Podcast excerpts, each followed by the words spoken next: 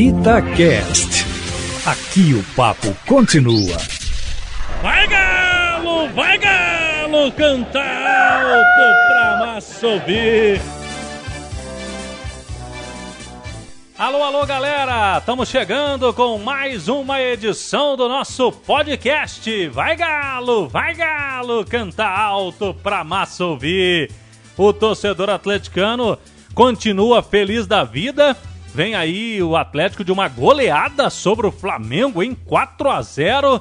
De novo, o time do Sampaoli mostrando aquele futebol que o atleticano quer ver no time, disputando o título brasileiro. E, logicamente, sempre a animação do torcedor, já imaginando o seu estádio, né? O Atlético que vive esse momento especial da construção da casa própria, a Arena MRV. E a gente sempre aqui nos nossos podcasts estamos trazendo informações atualizadas para os atleticanos sobre a Arena MRV. E nesta semana, sexta-feira 13, lançamento às 13 horas e 13 minutos, tudo 13, porque 13 é galo. Ah, o lançamento da websérie A Era Preta e Branca. Um documentário que inicialmente terá 10 episódios, o primeiro já disponível pelo youtube.com barra Arena MRV. Você vai poder ver desde o início ali do projeto é, os bastidores desse início do sonho até se tornar realidade com as obras em andamento agora neste mês de novembro.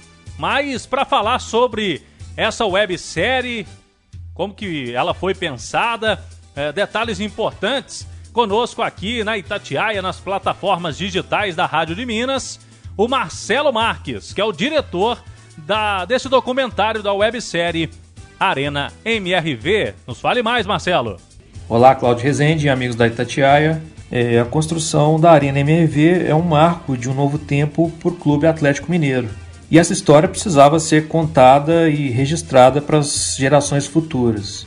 Então, por iniciativa da Arena MRV, surge a ideia de produzir essa série documental que vai acompanhar todas as etapas da construção da nova Casa do Galo.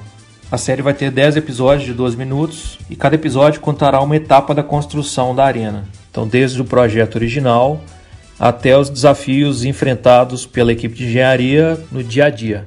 O primeiro episódio vai contar um pouco sobre como foi concebida a Arena MRV e tudo que foi feito para conseguir tirar esse projeto do papel.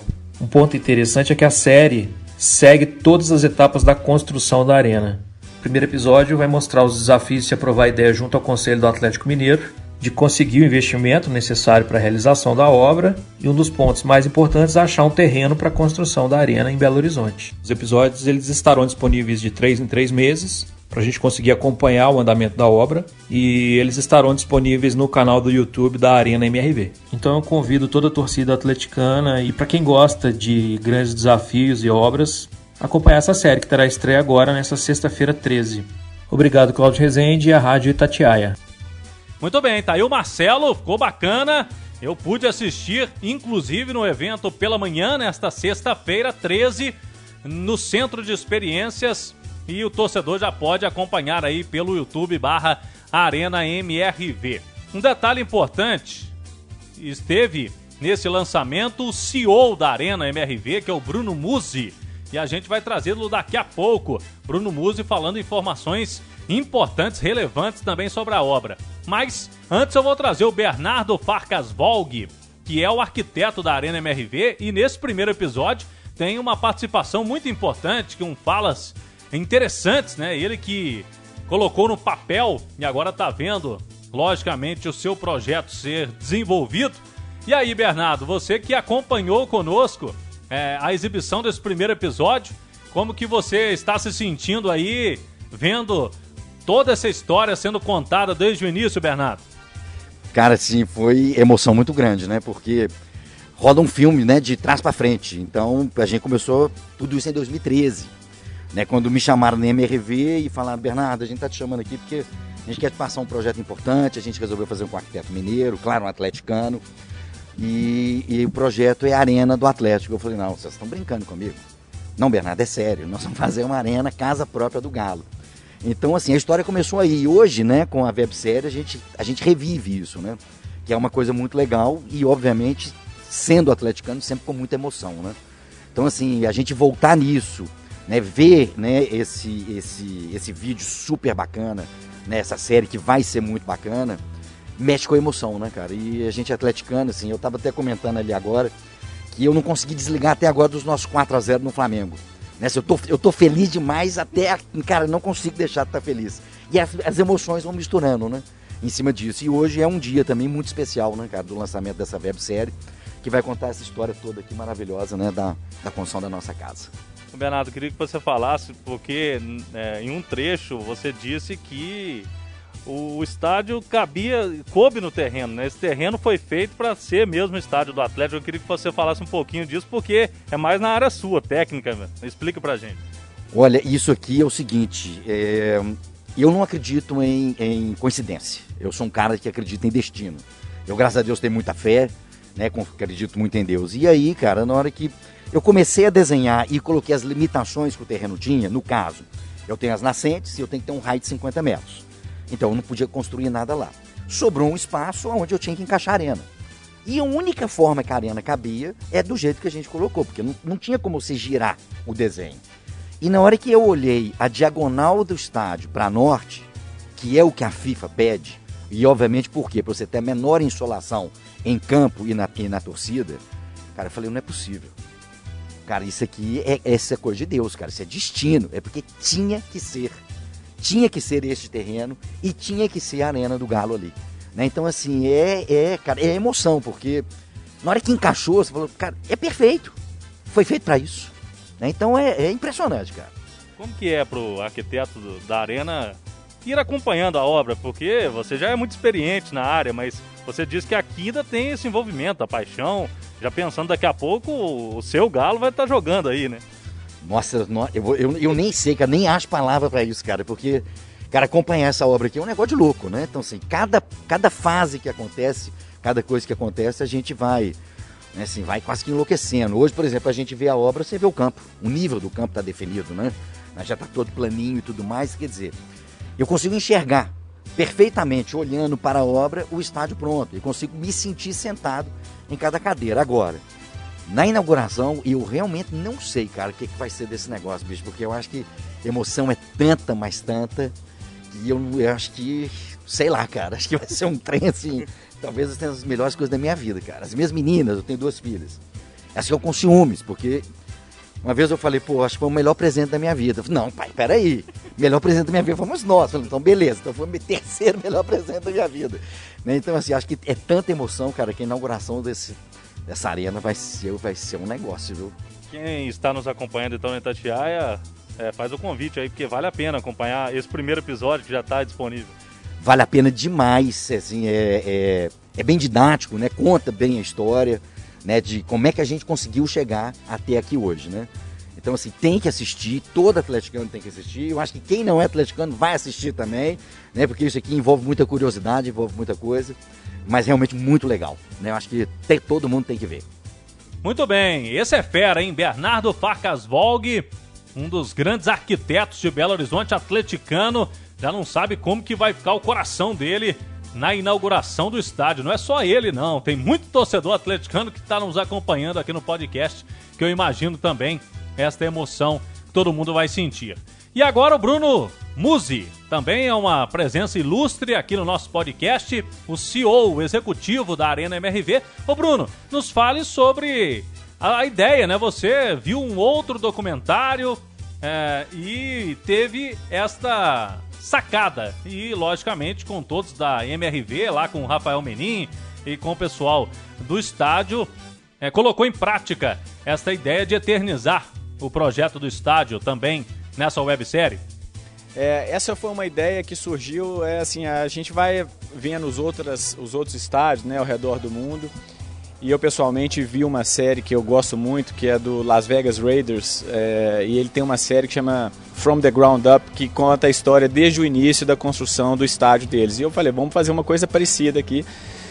E aí a gente contratou uma empresa especializada, né, uma, uma produtora, e a gente começou esse episódio agora, que trata já da concepção, da, da desde a da ideia lá de trás do, da arena, e agora vamos entrar na sequência em, em, toda a história de construção. Eu acho que isso é uma oportunidade de deixar um histórico, né, deixar uma marca é, registrada de como foi a construção da arena. Espero que a gente tenha gostado e que a gente possa cumprir com a expectativa dos próximos episódios também.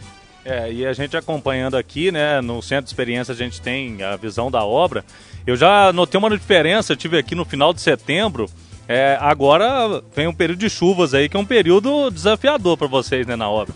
É, com certeza, né? A chuva sempre é um problema aí pra gente, mas assim. Mas já isso já é um pouco calculado, né? É, com certeza, já tem no planejamento, né? A gente, quando fez o cronograma da obra, a gente já sabia que tinha o período de chuva, né?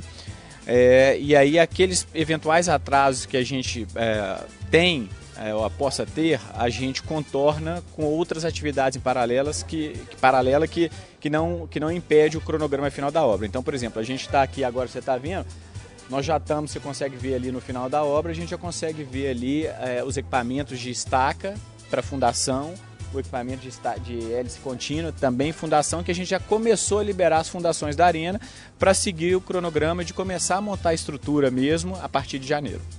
Sobre as contrapartidas, a gente já falou sobre isso, principalmente nas questões viárias aqui no entorno da arena, vão ser feitas passarelas, né? Tem algumas situações até para o trânsito, principalmente. Como que estão essas situações? Já tem um prazo aí, vocês vão começar a fazer logo também, para o início do ano que vem?